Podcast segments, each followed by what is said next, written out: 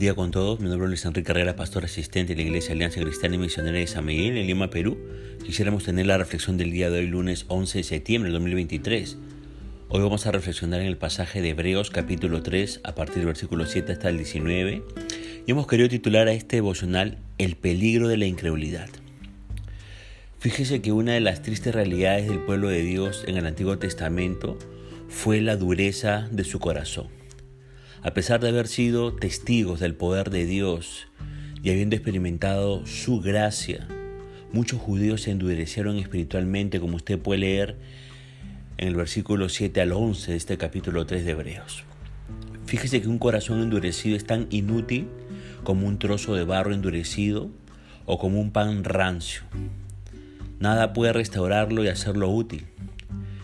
El escritor del Salmo 95 está advirtiendo en contra del endurecimiento del corazón, que es lo que le ocurrió a Israel en el desierto al seguir resistiéndose a la voluntad de Dios. El pueblo estaba tan convencido de que Dios no podía liberarlos que simplemente perdió su fe en Él. Las personas con el corazón endurecido se cierran tan tercamente que no pueden volverse a Dios. Ahora, esto no sucede instantáneamente o de la noche a la mañana. Es el resultado de haber tomado una serie de decisiones haciendo caso omiso a la voluntad de Dios.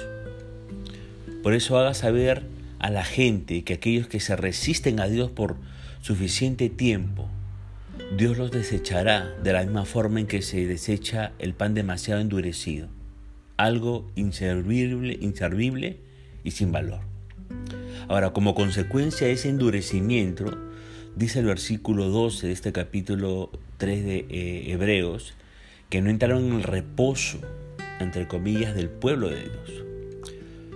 Para el pueblo que salió de Egipto, ese reposo, entre comillas, iba a ser la tierra prometida. El autor de Hebreos usa la tierra de Canaán como una figura de la salvación espiritual.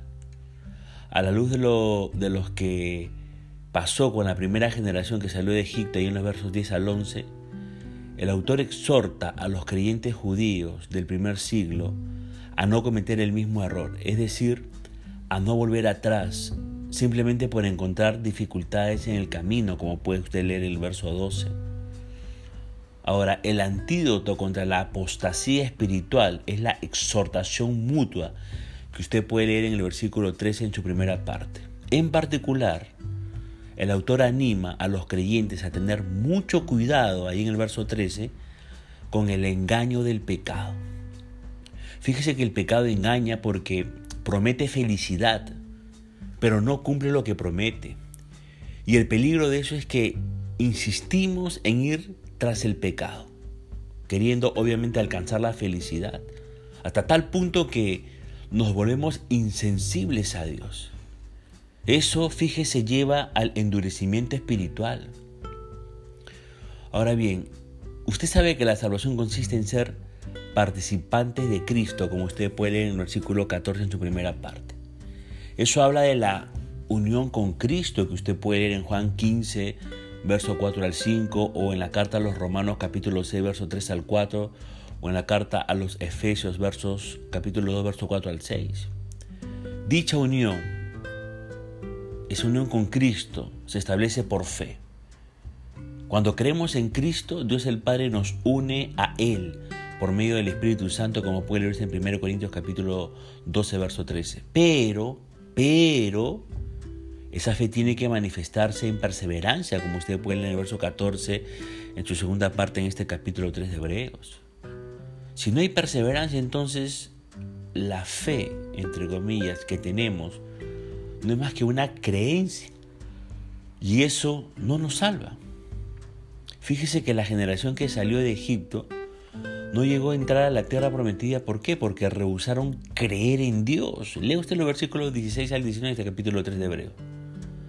Su incredulidad se manifestó cuando los dos espías retornaron de Canaán con un informe negativo que usted puede leer en el capítulo 13 y 14 del libro de Números. El poder militar de los habitantes y el tamaño de sus ciudades hizo que el pueblo se desanimara, como usted puede ver en, Números capítulo 13. Y no solamente que se desanimara, sino que tuviera el deseo de volver a Egipto, como usted puede en números 14. Y ese era precisamente el problema con los creyentes judíos del primer siglo, a quienes el autor dirige esta carta. Habían dejado el judaísmo, vale decir su Egipto entre comillas espiritual, y habían abrazado la salvación en Cristo, es decir, habían abrazado su, entre comillas, Moisés espiritual. Sin embargo, las dificultades en el camino, ve usted de Hebreos 10, 32, 34, los estaban desanimando y los estaban exponiendo a la tentación de volver al judaísmo. Y el autor de los Hebreos, de esta carta a los Hebreos, les advierte del peligro que corren y los hace usando el ejemplo de la primera generación de judíos que salió de Egipto. Mire, nuestro corazón se aparta del Dios viviente cuando tercamente nos negamos a creerle. Si persistimos en nuestra incredulidad, Dios finalmente nos dejará solos con nuestro pecado. Pero Dios puede darnos un nuevo corazón, puede darnos nuevos deseos y un nuevo espíritu. Mire, para evitar tener un corazón incrédulo, ¿qué es lo que tenemos que hacer? Primero, permanezca en comunión con otros creyentes. Segundo, hable con ellos cada día acerca de la fe que tienen en común. Tercero, sea consciente del engaño del pecado que atrae pero también destruye. Y cuarto, únase a los demás para animarse mutuamente con amor e interés. Por eso, examine su vida para ver si hay algún indicio del engaño del pecado, entre comillas, como usted puede leer en el verso 13. Producto, obviamente, de un corazón malo que hace referencia al versículo 12.